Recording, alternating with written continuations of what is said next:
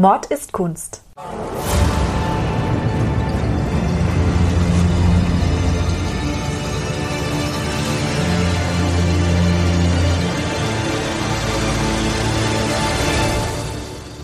Blutige Morde und grausame Verbrechen. Für immer auf Leinwand gebannt. Kunst ist nicht immer etwas für schwache Nerven. Oft zeigt sie uns die tiefsten Abgründe des menschlichen Wesens. Und genau darüber reden wir in unserem Podcast. Hallo Ludwig und hallo ihr da draußen. Schön, dass ihr alle wieder da seid. Servus. Ja, jetzt war es ja relativ lang schon, dass wir keine Folge mehr aufgezeichnet haben. Ich hoffe, du hast heute ein besonders cooles Bild für mich vorbereitet nach all der Zeit. Hast du lang genug Zeit gehabt, um zu überlegen? Ja, ja, habe ich. Und äh, ich habe mir gedacht, wir gehen mal wieder nach Bayern. Und deswegen habe ich dir Jawohl. heute ein bayerisches Bild mitgebracht, kann ein man so bayerisches sagen. Bild, das ist gut. Beziehungsweise es ist nicht wirklich ein bayerisches Bild, aber ein bayerisches Motiv. Ein bayerisches Motiv. Und Okay. hier haben wir es schon. Sag mal her. Wo ist das jetzt ein bayerisches Motiv? Ach ja, hier tatsächlich. Ah ja. Moment. Ich beschreibe. Natürlich könnt ihr das Bild euch wie immer wieder auf Instagram anschauen Auf mord-ist-kunst, oder auf unserer Homepage.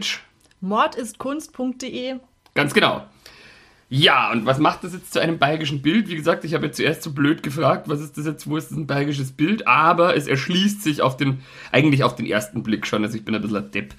ähm, nee, man sieht hier ganz klar die, das bayerische Wappen. Man sieht hier eine Landschaftsszenerie mit einer Brücke, die über so einen Bach drüber geht. Und auf der Brücke stehen ein paar Leute oben. Die haben Hellebarden in der Hand. Es sind so ein paar Ritter und auch so ein Mönch sieht man. Das erkennt man an der Tonsur, die er hat. Das war damals schick als Frisur bei Mönchen. Und der schaut da so runter. Und die, also die Leute, die oben auf der Brücke stehen, schauen auch alle runter. Und unten im Gewässer sieht man eine gefesselte Frau, die einen leicht verzweifelten Eindruck macht, weil sie liegt hier so im Wasser und zu ihrer Linken steht ein Typ, der aussieht, als hätte er so ein Kasperle-Kostüm, aber er hat auch einen Vollbart und was er auch hat, ist ein Stock, mit dem er hier die Haare von der Frau, die im Wasser ist, so eingezwirbelt hat, so ähnlich wie wenn man mit einer Gabel Spaghettis aufrollt und damit drückt er die so unter Wasser. Da wird scheinbar hier dieser Frau gerade übel mitgespielt und auf der Brücke eben, auf der die Leute stehen, die da eben zugucken, wie der Typ diese Frau da gerade malträtiert, sind zwei Wappen drauf. Das eine ist mit Rauten und das andere hat einen Löwen drauf. Jetzt haben leider die Löwen ja am Samstag den Aufstieg verspielt gegen Ingolstadt. Oh Ähm, ja, Hast du schon eine Ahnung, wer die Dame ist, die da in dem Wasser liegt? Ja, wenn du schon so fragst, ich habe ja im Vorfeld von dir eine Hausaufgabe bekommen und das war, mich äh, schlau zu machen über die Praktik des Ertränkens im 14. und 15. Jahrhundert. Und im Zuge dessen kam ich auch drauf, das ist mir aufgefallen, weil es eine nach dieser Person benannte Straße auch in München gibt. Den Fall von Agnes Bernauer. Ich habe allerdings, weil ich mir dann schon dachte, dass du eventuell mit dem Fall um die Ecke kommen könntest, aufgehört weiterzulesen. Deswegen weiß ich jetzt nicht genau, was sich damals zugetragen hat mit der armen Agnes Bernauer. Ich weiß nur, sie wurde ertränkt und hat irgendwie nichts gemacht eigentlich. Nichts Verwerfliches. Aber das wirst du mir ja jetzt hoffentlich näher schildern können. Es handelt sich tatsächlich um die Agnes Bernauer. Und weil wir das jetzt wissen, haben wir dann auch die Gewissheit, dass das, wo sie drin liegt, höchstwahrscheinlich kein Bach ist, wie du gemeint hast, sondern Ja, ist Gewässer. ein reißender Strom. Und zwar ist es die Donau.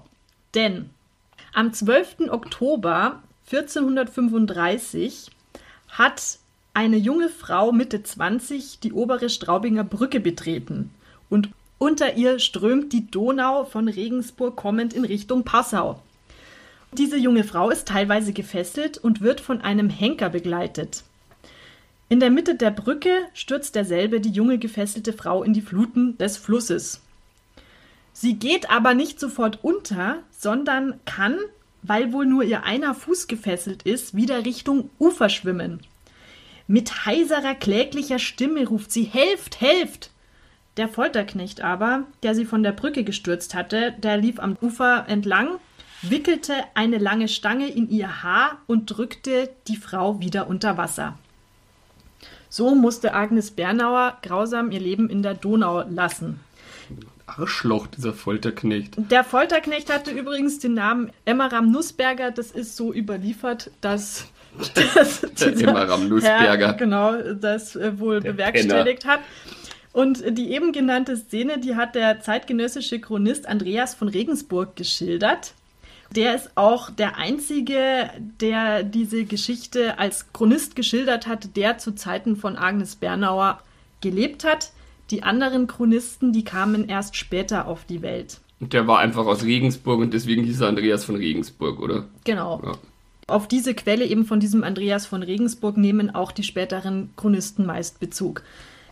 Dann gibt es daneben noch Urkunden oder Schriften von Stadtschreibern aus der Zeit, die die tatsächliche Existenz von dieser Agnes Bernauer belegen. Also was man hundertprozentig sicher weiß, ist, dass diese Agnes Bernauer gelebt hat und dass sie am 12. Oktober 1435 ertränkt wurde. Aber was hatte sie denn überhaupt angestellt? Tja, Ludwig, vielleicht weißt du das, weil du hast dich ja mit dem Ertränken beschäftigen sollen. Warum wurde man denn überhaupt ertränkt? Da habe ich tatsächlich ein paar Sachen gefunden, wenn man jetzt mal hier das Mittelalter in unseren Gefilden allein betrachtet. Habe ich hier zum Beispiel was gefunden aus Augsburg, wo der Stadtrat seit 1446 das sogenannte Malefizrecht besaß. Das hatte nichts mit dem Brettspiel Malefiz zu tun, sondern das Malefizrecht ist, ist äh, einfach die Rechtsprechung über körperliche Strafen oder Todesstrafe. Also weniger lustig, als es klingt. Und die hatten eben da im Stadtrat seit 1446 das Malefizrecht zur Aburteilung von Kapitalverbrechen. Und da sind äh, seit dem Mittelalter neun Hinrichtungen durch Ertränken belegt. Und in der Regel wurden die an Frauen vollzogen. Es war so, dass man damals eben angenommen hat oder der Meinung war, dass das Ertränken weniger grausam ist. Also es geht halt auch nicht blutig vonstatten und gleichzeitig hat es dadurch, dass halt Wasser mit im Spiel ist, einen Reinigungscharakter und wäscht die Bestrafte quasi von ihrer Schuld rein. Was konnten diese Frauen sich jetzt da zu Schulden kommen haben lassen? Also ich habe hier notiert, dass als Gründe für die Verurteilung zum Tod durch Ertränken, speziell in Augsburg, vor allem der Kindsmord aufgeführt wurden. Und dazu zählte auch die Abtreibung und auch die Blutschande, also die Inzucht und der Ehebruch. Und was halt besonders blöd war, ist, dass die jungen Frauen, die waren halt meist aus unteren Volksschichten und die wurden mehr oder weniger für die Folgen einer Verzweiflungstat bestraft, weil ein uneheliches Kind, wenn die das bekommen haben, das war damals halt ein untilgbarer Makel und hat eben die Heiratschancen für später zunichte gemacht und hat dann eben diese jungen Frauen zu einem Leben in Elend und Unehe gezwungen und das war sehr, sehr schlecht und deswegen haben die bisweilen dann auch versucht, sich ihrer Kinder zu entledigen. Und wenn das dann rauskam, dann war die Strafe dafür die Todesstrafe. Das haben wir ja auch schon in der Folge mit Goethes Faust behandelt. Genau. gehabt. Genau. Und was aber auch irgendwie noch, finde ich, ein bisschen krass ist, ist der beteiligte Partner, der hat schlimmstenfalls dann irgendwie Stadtverweis oder ein paar Schläge bekommen oder ist gänzlich straffrei ausgegangen. Und die Frauen, an denen ist das alles hängen geblieben. Und deswegen kam es auch häufiger mal vor, dass die sich dann suizidiert haben, um diesem Todesurteil auszuweichen. Also keine schöne Sache. Aber was dieser Vergehen hat denn jetzt die Agnes Bernauer sich zu Schulden kommen lassen? Tja, schauen wir uns das mal an. Man weiß vom Münchner Stadtschreiber nur, dass er geschrieben hat, dass man die Bernauerin gen Himmel gefertigt habe. Das ist aber nett ausgedrückt, Das ist- dass man jemanden umbringt. Sehr nett ausgedrückt, aber es beschreibt einfach einen Mord. Und Agnes Bernauer, die wurde 1410 oder 11 in Augsburg geboren, Vermutlich, man weiß jetzt nicht so hundertprozentig. Die Tradition besagt, dass es sich um eine Augsburger Baderstochter gehandelt hat. Dass sie eine Baderstochter gewesen ist, ist aber jetzt nicht hundertprozentig belegt, denn der ihr zugeschriebene Vater Kaspar Bernauer, der ist in Augsburg nicht nachzuweisen. Also das weiß man nicht genau. Aber man schrieb, dass eben die Agnes Bernauer eine Bademagd war. Ja gut, aber ich meine, das ist sehr, sehr lang her. Wie gesagt, 1400 irgendwas, da wird ja nicht jeder Bademeister, den es damals gab, urkundlich erwähnt. Ich weiß nicht, ob man rausfinden könnte, wer jetzt hier drüben im Müllerschen Volksbad bei uns vor 20 Jahren Bademeister war. Doch, doch, da irrst du, weil nämlich tatsächlich Steuereintreibungen und sowas, das wurde ja schriftlich festgehalten. Oder auch wenn du einen Betrieb hattest, dann wurdest du da urkundlich irgendwo erwähnt. Also das ist schon seltsam, dass er nirgendwo auftaucht. Aber was stellst du dir unter einem Badehaus vor? Sowas wie das Müllersche Volksbad. Mit einem Schwimmbecken, vielleicht Sauna, Massage-Area vielleicht. Halt ja. einfach was, wo man hingeht, um die, die, die Seele baumeln zu lassen. Die Seele baumeln ist ein guter Punkt, aber so wie. Haben die da auch andere Sachen baumeln lassen? Vermutlich. Also, es ist, so, es ja so war, dass man im späten Mittelalter, es hatte ja nicht jeder eine Badewanne daheim wo man sich waschen konnte. Also das war ja einfach nicht möglich, sich in den eigenen vier Wänden in einem Zuber zu waschen. Deswegen gab es Badehäuser, wo man tatsächlich hingegangen ist, um sich zu baden. Da hat dir dann auch jemand, ein sogenannter Badeknecht oder eine Bademagd, die Haare gewaschen und du wurdest da schon sauber gemacht. Also wie bei Red Dead Redemption 2. Weiß ich jetzt nicht. Playstation-Spiel, da kann man eben auch sich im Saloon waschen lassen. Da sind die Menschen aus allen Ständen hingegangen, um sich zu säubern und der Bader, der war meistens auch medizinisch bewandert. Also du konntest dir da auch Zähne ziehen lassen oder Wunden versorgen lassen oder auch Aderlass. Das war ja damals das Allheilmittel gegen alle möglichen Krankheiten. Das konntest du dort auch machen lassen. Und manche Bader waren dann eben so medizinisch firm, dass sie zum Beispiel auch den Star stechen konnten, wie wir das im Medikus in dem Roman auch lesen können. Des Weiteren war es so, dass in diesen Badehäusern, also da bist du nicht einfach in den Waschzuber gegangen, sondern da hat es dann auch Speisen gegeben und Wein oh. und Musik und auch die ein oder andere Wohltätigkeit von einer Bademagd oder einem Badeknecht. Also es, die Grenzen zum Rotlichtmilieu sind da verschwommen in diesen Badehäusern. Du konntest dir da also nicht nur den Kopf waschen lassen. Und da soll eben Agnes Bernauer, die Tochter eines solchen Betreibers eines Badehauses gewesen sein, eine Bademagd. Eine Bademagd dann auch einfach ein Euphemismus für eine Prostituierte? Muss nicht, aber kann. Okay. Also eine Bademagd war schon eben diejenige, die dir dann das Wasser bereitet hatte, Handtücher gebracht hat, Köpfchen gewaschen hat, aber eben auch unter Umständen dir noch andere Dienste verschafft hat. Ja, wahrscheinlich war das im Mittelalter auch alles nicht so hier. So züchtig, meinst ja, du? Äh, Nö. Also Bigotterie hat ja dann natürlich geherrscht. Jeder ist hingerannt, aber es war super unangesehen, eine Bademagd zu sein. Also da warst du schon. Okay. Das war jetzt schon was Zwielichtiges, also gesellschaftlich sehr weit unten. Ich meine ja nur, wenn ich jetzt heute in die, in die Sauna gehe, dann impliziere ich ja nicht, dass der Saunameister gleichzeitig bei Bedarf hier ähm, Genau, also heute hat sich das geändert. Ja. Also da ist es äh, tatsächlich so, dass man nur zum Saunieren hingeht.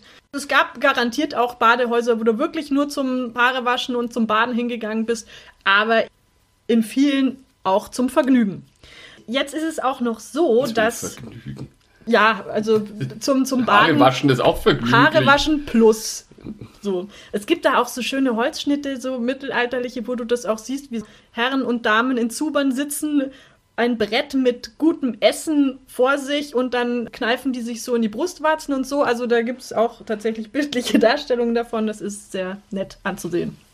Ja, das klingt jetzt nicht per se unspaßig. Es klingt jetzt also so, als könnte man es da schon aushalten, so als junger Adeliger, wie zum Beispiel auch der Herzog Albrecht einer war.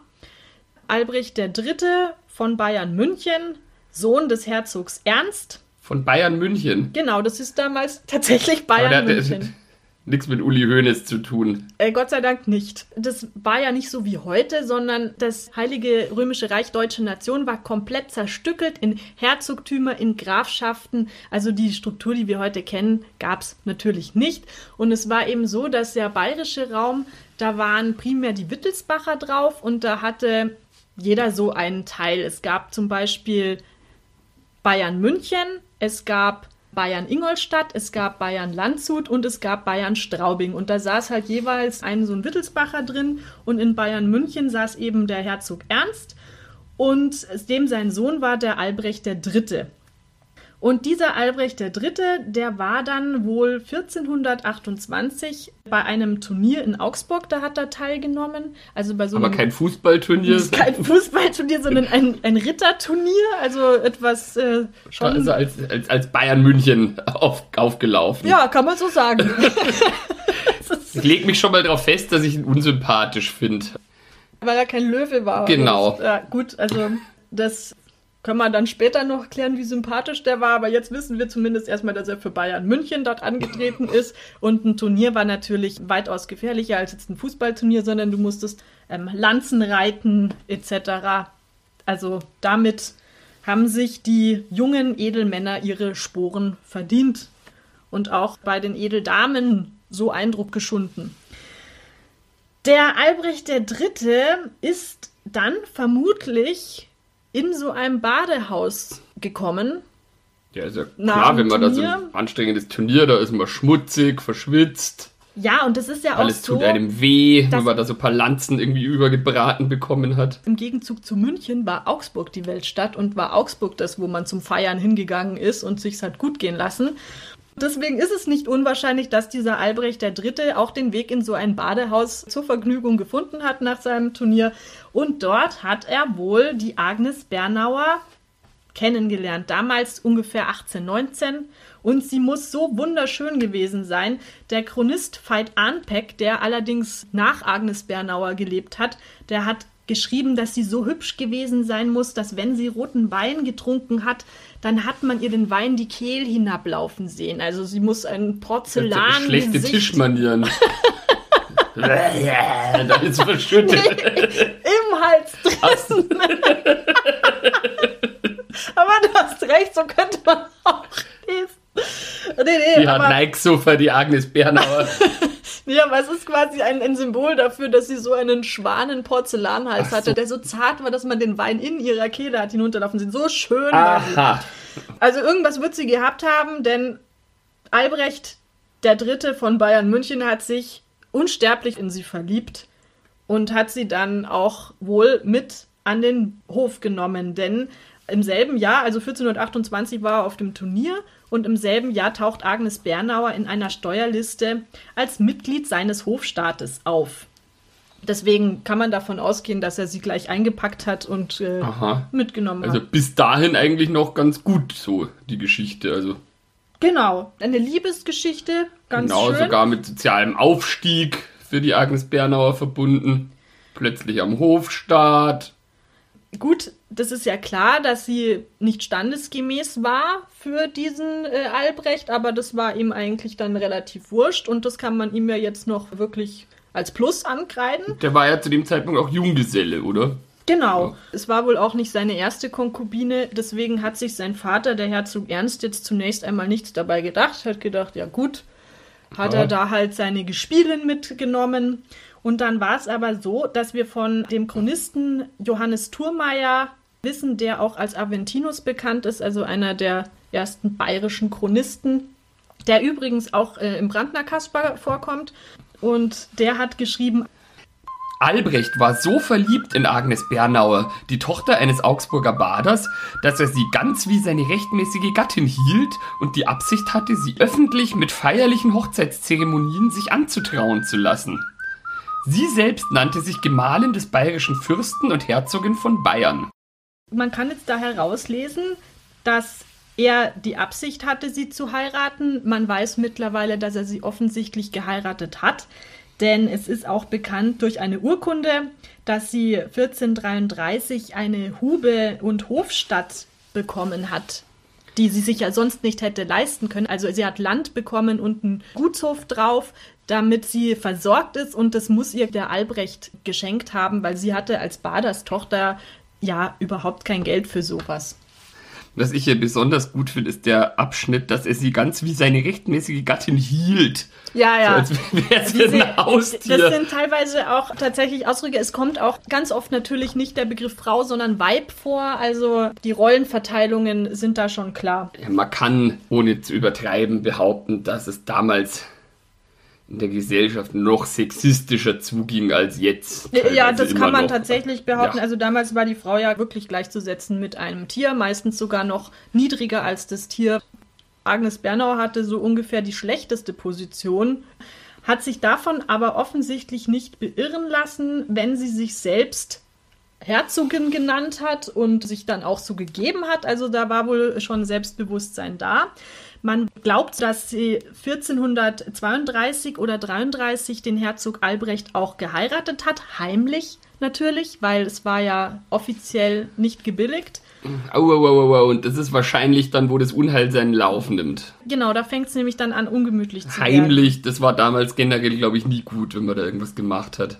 Agnes Bernauer hat dann als Gemahlin von Albrecht auch die Blutenburg bei München, die ist so zwischen Westkreuz und Untermenzing bewohnt. Sie taucht auch auf bei einer Festnahme eines Raubritters namens Münhauser.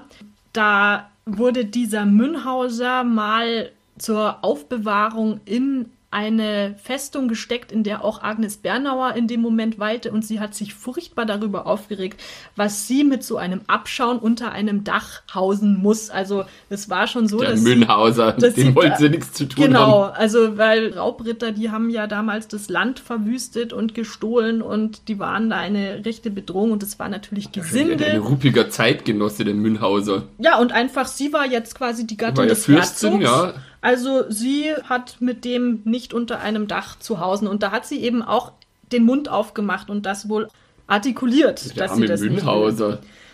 Die Schwester Albrechts, die Pfalzgräfin Beatrix, über die wissen wir, dass sie die Ehe oder die Verbindung auch nicht besonders äh, gut geheißen hat, denn sie bezeichnet die Agnes Bernauer als hochmütig. Und deswegen nimmt man eben an, dass Agnes Bernauer sich nicht versteckt hat wie ein kleines Mäuschen, sondern sie hat dann schon ihre Rolle, die sie neben Albrecht hatte, eingenommen und ausgefüllt. So, ich habe jetzt das Cash und hat es dann auch gezeigt. Genau, sie hat sich nicht äh, zurückgehalten. Bisschen so den Golddigger-Style gefahren. Ja, oder? Aber sie ist jetzt die Gattin eines Herzogs. Wieso sollte sie sich anders verhalten, nur weil sie früher nicht von Stand gewesen ist? So könnte Gut, aber man könnte ja vielleicht sagen, sie hat dann ihre Wurzeln nicht vergessen und war ein bisschen dankbar, demütig und hat jetzt nicht hier gleich hier sich das so krass raushängen lassen, so wie es jetzt hier klingt zum Beispiel. Ja, es war aber dann auch so, dass sie ihre Wurzeln tatsächlich nicht vergessen hatte, weil sie ja immerhin wusste, wie es den Leuten geht, dem einfachen Volk, was ja die Herzöge nicht wussten. Herzog Ernst, der war jetzt in München zwar der Herzog, aber die Münchner zum Beispiel, also die Städte, die wollten die Herzöge nicht. Die Städte wollten eigentlich eigenständig sein und wollten ihre Zünfte eigenständig organisieren und da hatten sie dann halt immer jemanden noch oben drüber, der ihnen da einen Strich durch die Rechnung gemacht hat, weil der Herzog halt alles bestimmen durfte. Und das war eigentlich so, dass das nicht so war, dass das Volk denen immer so gewogen war. Und Agnes Bernauer, da gibt es eine Gerichtsaufzeichnung. Auf jeden Fall waren zwei Frauen wohl verhaftet worden, weil sie Stimmung für Agnes Bernauer gemacht haben. Da kann man sehen, dass das Volk sie schon ganz gut fand teilweise. Fangirls. So Fangirls, genau. Also, dass sie das wohlweislich zur Kenntnis genommen haben, ah, da sitzt jetzt einer von uns in diesem Herzogshaus. Deswegen kann man sich schon vorstellen, dass das tatsächlich wahr ist, dass Agnes Bernauer auch wirklich ihren Mund nicht gehalten hat, sondern dass sie sich auch getraut hat, da ihre Stellung einzunehmen. Okay, und dass man ihr das quasi, um sie ein bisschen zu diskreditieren, jetzt so auslegt, als wäre sie hochmütig und eingebildet gewesen. Genau. Gerade die Familie von Albrecht, die fand das ja alles andere als gut. Also auch der Herzog Ernst, der war darüber überhaupt nicht glücklich, weil es so war, dass sich diese Herzöge in Bayern, die haben sich immer gestritten. Also das ist an sich auch nochmal eine sehr faszinierende Geschichte, die jetzt zu weit führt. Aber wenn man sich das mal anschaut, so in der Zeit, was da für Intrigen gelaufen sind, das ist auch nicht mehr feierlich. Wenn es nicht so grausam gewesen wäre, ein reiner Kindergarten, da war es eben dann so, dass der Herzog Ludwig von Ingolstadt, der hat sich immer gekabbelt mit ähm, Herzog Ernst und Herzog Heinrich von Landshut, der wollte eigentlich auch immer nur mehr Macht haben. Und es war dann irgendwann so, dass 1425 der Herzog Johann III. von Straubing, der wurde vergiftet und hatte keine Nachkommen. Also das ist auch wieder mal sowas, den hat man einfach vergiftet. Das war ja überhaupt so im Feudalismus, war das ja grundsätzlich auch in Japan und überall, wo es sowas gab, so dass die Leute halt ständig versucht haben, so ein bisschen ihren Herrschaftsbereich zu vergrößern und auszudehnen. Immer mehr, immer mehr. Nachdem dann Herzog Johann III. von Straubing vergiftet wurde und keine Nachkommen hatte, dann war es natürlich so, was passiert jetzt mit Bayern Straubing? Und dann standen die Geier von Bayern München, von Bayern Landshut und von Bayern Ingolstadt natürlich drumherum und haben gedacht, ja, wir wollen jetzt eigentlich das Straubing auch gerne für uns haben. So wie beim spanischen Erbfolgekrieg, bloß im deutlich kleinerem Ausmaß. Genau, und die haben sich eigentlich permanent wegen solchen Sachen auch gestritten. Das ging dann wirklich auch so weit, dass Heinrich der 16., der auch den Beinamen der Reiche hatte von Bayern Landshut, der wollte dann ähm, Ludwig den 7. von Bayern Ingolstadt, der den Beinamen wiederum der Bärtige hatte, den wollte der Heinrich dann töten. Also es gab wirklich da bis aufs Messer diesen Verwandtenstreit. Das ist auch ein Beiname, den ich mir für mich gut vorstellen könnte. Ludwig der Bärtige. Ja, ja das finde ich auch gut. Kann ich dich jetzt immer so nennen, wenn du möchtest. Also es war dann auf jeden Fall so, dass die sich halt gekappelt haben um Bayern Straubing und das ging dann so weit, dass der Kaiser Sigismund vom Heiligen Römischen Reich deutscher Nation da einschreiten musste und gesagt hat, er teilt es auf und zwar pro Kopf das heißt, zwei Teile gehen an Bayern München, weil da Ernst und sein Bruder Wilhelm III. sitzen. Ein Teil geht an Landshut und ein Teil geht an Ingolstadt. Und so saß quasi der Ernst in München und sein Sohn Albrecht hat dann den Teil von Bayern Straubing mit Straubing verwaltet für Bayern München und saß dann dort mit dieser Agnes Bernauer drin. Jetzt war es aber so, dass natürlich der Herzog Ernst permanent auch Angst hatte, dass Ingolstadt und Landshut irgendwie es schaffen, dann sich die Teile trotzdem zu holen und auch Bayern München sich einzuverleiben, weil das war ja ein permanentes Ellenbogengestoße. Wer hat jetzt da Anrecht auf was? Um die ganze Besitzschaft zu sichern, braucht Herzog Ernst natürlich Nachkommen, die das für ihn tun. Er hat Albrecht, und dieser Albrecht braucht aber dann wiederum einen Sohn, der das Ganze zusammenhält. Er braucht einen legitimen Sohn vor allem. Ja, aber der Albrecht selber war ja legitim. War das nicht genug? Also Nein. warum brauchst du jetzt auch noch Enkelkinder? Ja, um das Ganze für die Zukunft zu sichern. Ach so, da. Und das Problem war ja natürlich, dass. Bei dieser Bayern-München-Mentalität sind wir da schon wieder. genau, und der Albrecht war natürlich legitim, aber die Agnes Bernauer als Baderstochter war alles andere als legitim. Das war keine Adlige, also nicht von Stand. Also der Punkt ist, gegebenenfalls der Herzog Albrecht stirbt, dann kommt Bayern Ingolstadt und Bayern Landshut und sagen, ja, sorry, aber er hat ja nur Bastarde von der Baderstochter. Das ist ja gar keine legitime Ehe oder Verbindung. Also die sind ja gar nicht adelig. Und dann können die sich Bayern München einverleiben und das Erbe von Herzog Ernst wäre perdu. Ja, hätte der, der Herzog Ernst nicht einfach vielleicht selber noch ein eigenes Kind nachlegen können? Oder war der schon zu alt?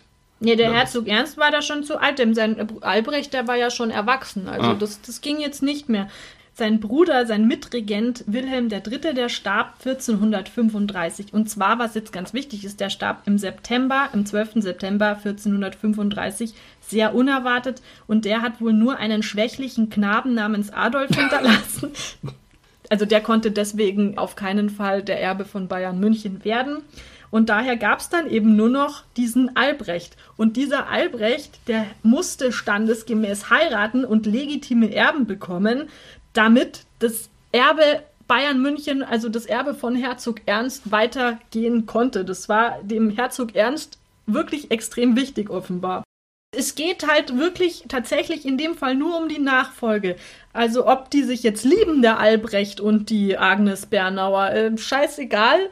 Sie hat nicht die richtigen Vorfahren, sie ist nicht adelig und deswegen kann auch der Albrecht diese Frau nicht heiraten.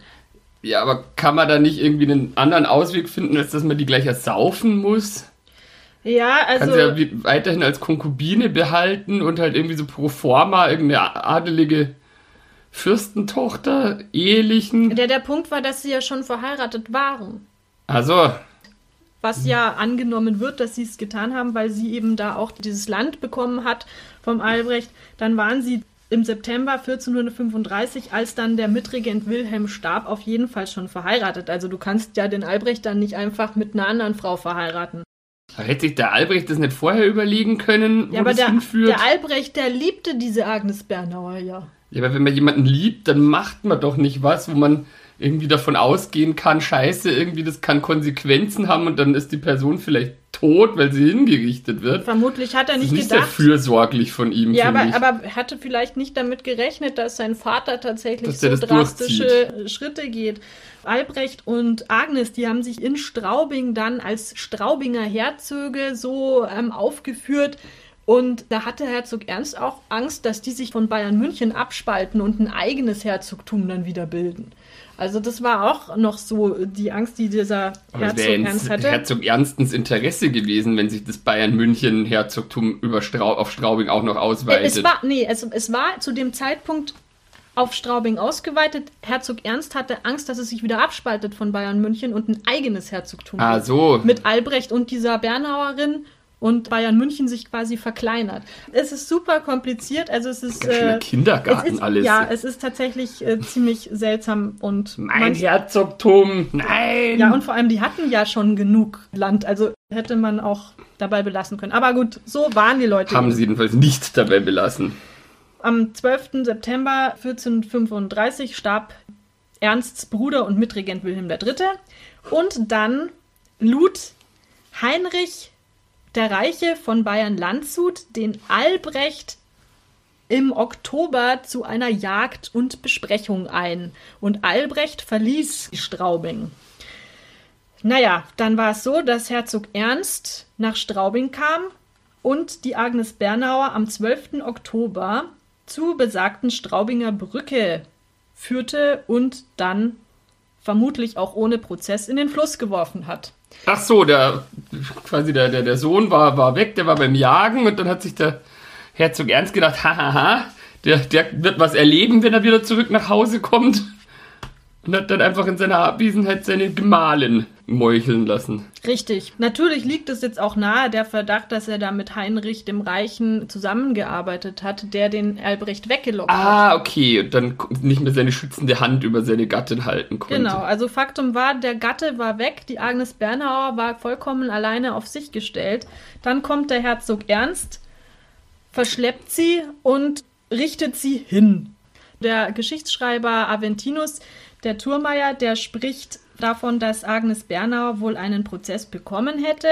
Es ist aber relativ unwahrscheinlich, weil es ist dazu überhaupt nichts schriftlich in irgendeiner Form vorzufinden. Gut, es könnte auch vernichtet worden sein, aber Herzog Ernst hatte ja im Prinzip eigentlich nur den Plan, sie loszuwerden. Also was soll da noch der Prozess? Ja, vielleicht hat er auf der Brücke obendrauf kurz irgendwie, der hatte ja wahrscheinlich irgendwie gesetzgebende Gewalt und äh, auch rechtsprechende Gewalt gleichzeitig Ja, als Herrscher und konnte dann sagen, okay, du Agnes Bernauer, bekennst du dich schuldig hier irgendwie. Ja, dann hat sie wahrscheinlich gesagt, nö, ich hab überhaupt Für nichts was? falsch gemacht. Und dann Genau. hat er gesagt, ha, dann bist du auch noch uneinsichtig, also hier psch, runter mit dir von der Brücke. also es liegt nahe, dass er ihr womöglich vielleicht noch vorher angeboten hat, dass sie ins Kloster geht oder irgendetwas, was sie dann entweder abgelehnt hat oder sie wurde gar nicht gefragt. Das wäre noch eine Möglichkeit gewesen, dass man eben irgendwie diese Ehe, die Verbindung als nichtig erklärt und sie dann ins Kloster steckt. Aber Hätte sie das mal besser gemacht, dann hätte sie ja hinterher nach, nach diesem Jagdausflug immer noch zurückkommen können und quasi das verpetzen. Wie gesagt, wir wissen nicht, ob sie überhaupt vor die Wahl gestellt Ja. worden ist. Sie ist dann auf jeden Fall gen Himmel gerichtet worden. Albrecht kam dann von seiner Jagd mit Heinrich dem Reichen zurück und äh, stellte fest, dass seine Frau währenddessen von seinem Vater in die Donau geworfen wurde und war das haben sie dann schon gesagt. Also Ja. nicht einfach, die ist weg und keine Ahnung, was passiert ist, oder? Nein, also das wurde dann wohl kommuniziert und Okay. er war dann fuchsteufelswild und Verständlich. hat dann auch mit seinem Vater gebrochen und gemeinsame Sache mit Ludwig von Bayern-Ingolstadt gemacht, der ja eh schon immer gegen Herzog Ernst konspiriert hatte und wollte dann mit Ludwig militärisch gegen den Vater vorgehen, also gegen Bayern München. Das hat sich ja rentiert für den Herzog Ernst.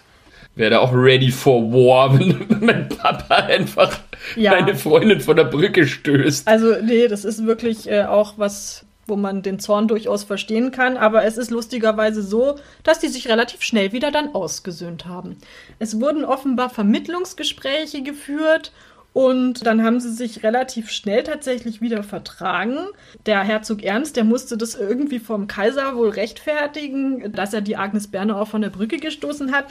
Und da gibt es im Bayerischen Hauptstaatsarchiv zu München auch eine Schrift dazu, einen Briefwechsel. Die Agnes Bernau wird da als böses Weib bezeichnet und sie sei so hart und streng zum Albrecht gewesen, dass der Vater Angst hatte, dass sie den Sohn vom Vater entzweit und sie hatte eine solche Hartnäckigkeit dabei, dass er gar keine andere Möglichkeit hatte, als sie zu beseitigen. Ja, hartnäckig und streng, das sind auch so Dinge, wo man sagt, das rechtfertigt vollkommen, dass man jemanden umbringt, wenn er hartnäckig ist und streng. Sie hatte so konspiriert dann auch und hätte ihren Mann, den Albrecht, so gegen den Vater dann gestellt, dass auch das Reich gefährdet gewesen wäre und deswegen hatte er überhaupt keine andere Das hat Wahl. dem Kaiser dann ausgereicht als Ähm, Begründung. Ich denke mal, dass, Sie war hartnäckig. dass ja. es dem Kaiser eigentlich im Grunde wurscht war. Hauptsache, die hören endlich mit ihren Streitereien da unten auf.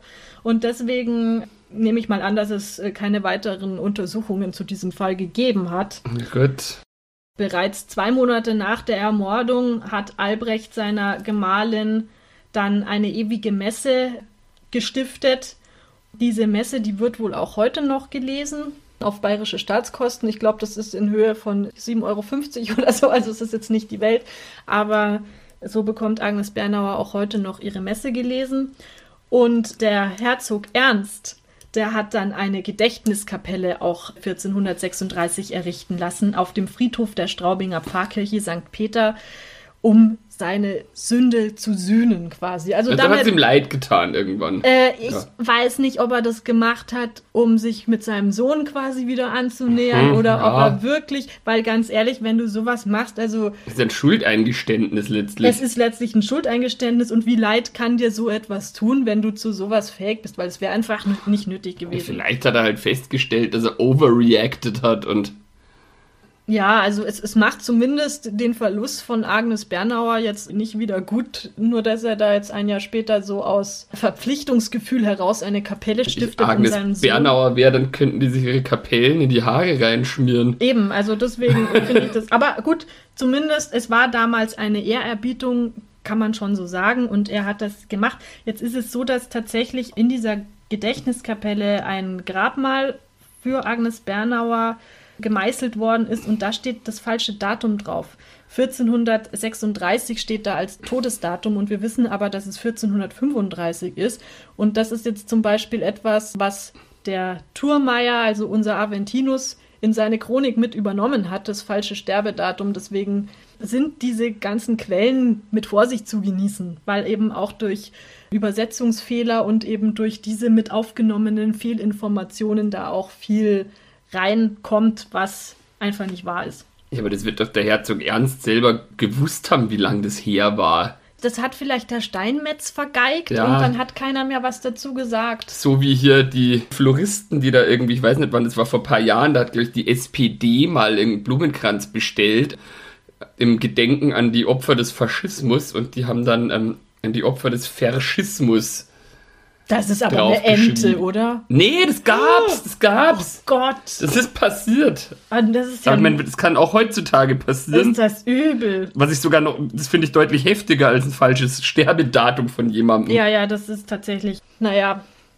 Also man kann festhalten, dass sie quasi ein Jahr nach ihrem Tod zumindest diese Gedächtniskapelle bekommen hat, die auch heute noch von Touristen besucht werden kann.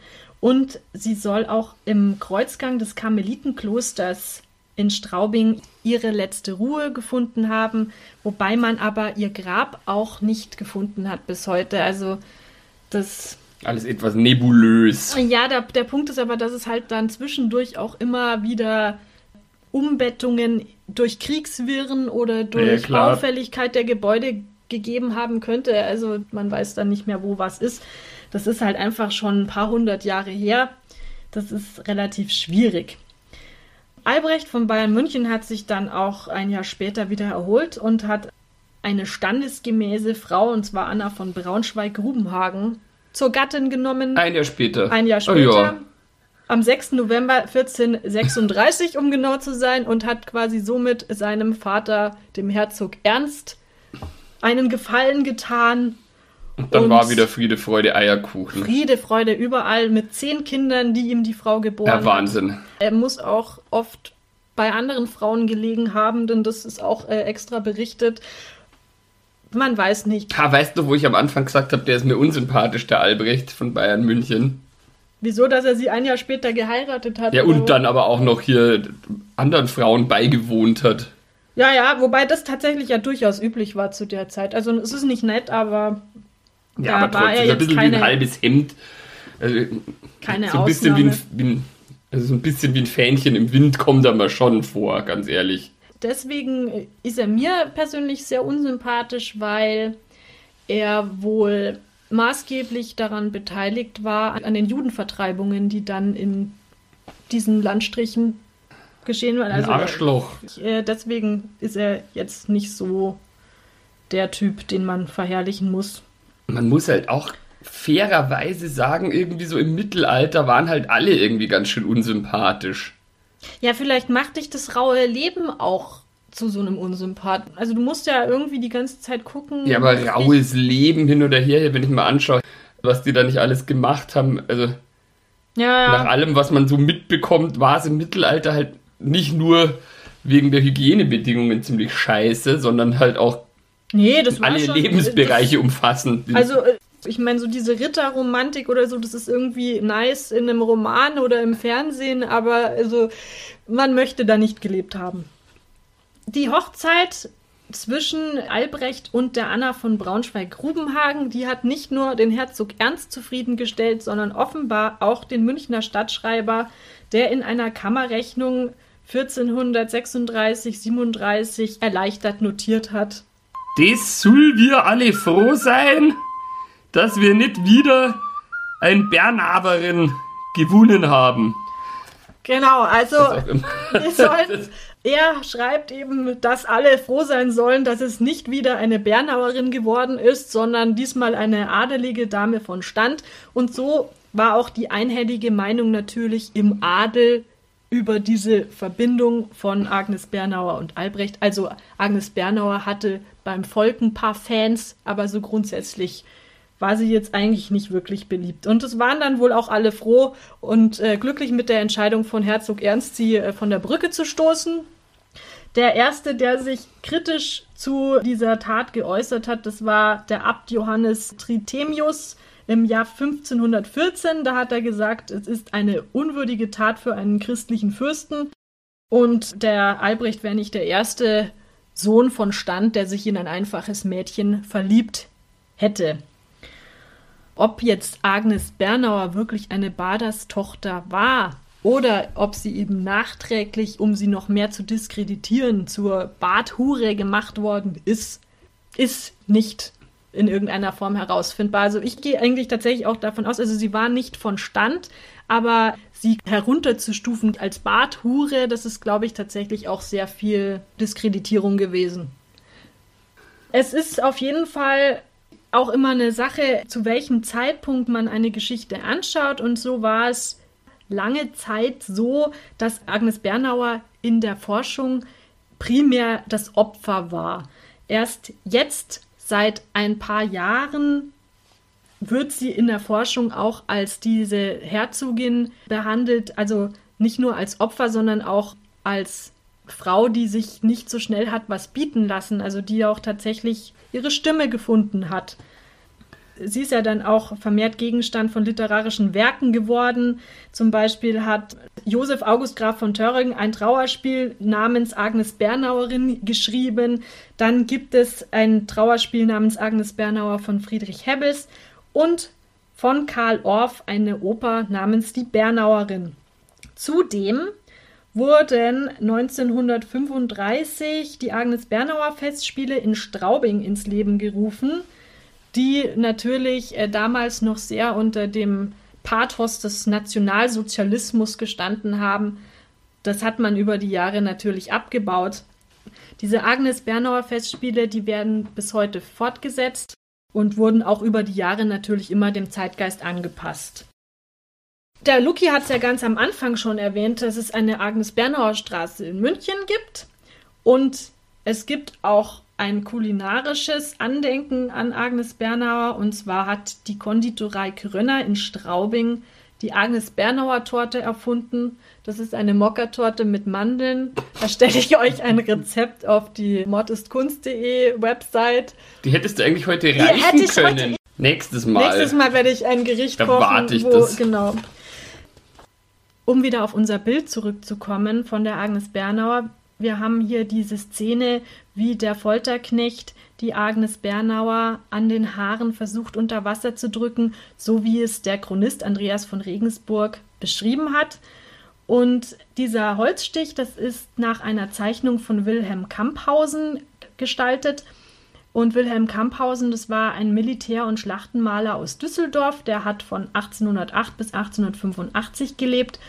Und der Holzstich, der entstand um 1858 und es handelt sich dabei um eine Illustration für die Weltgeschichte für das Volk von Otto von Corwin.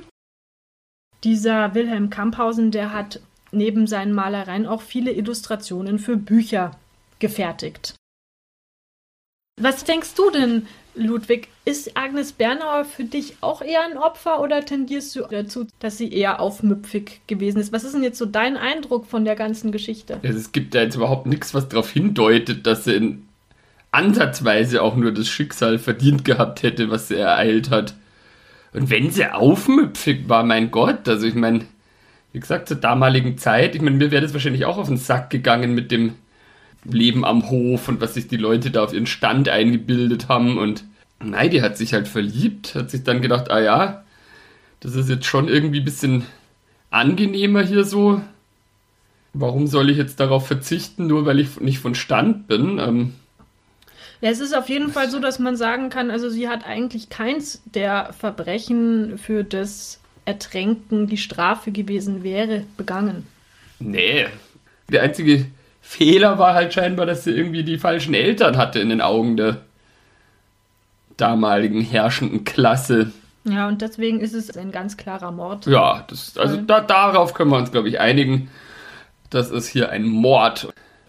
Auf jeden Fall werde ich jetzt demnächst mal versuchen, diese Agnes Bernauer Torte zu backen. Ja, und ich werde sie dann auch versuchen zu essen. Vielleicht probiert ihr auch mal das Rezept aus und wir hören uns das nächste Mal wieder. Könnt uns ja schreiben, wie es funktioniert hat und ob es was wurde. Ja, das fände ich auch cool. Oder schickt uns Fotos von eurer Agnes Bernauer Torte. Ja, und was essen wir jetzt? Ich habe jetzt schon Hunger nach getaner Arbeit. Wir essen jetzt Kartoffelsalat. Na gut. Ciao. Tschüss.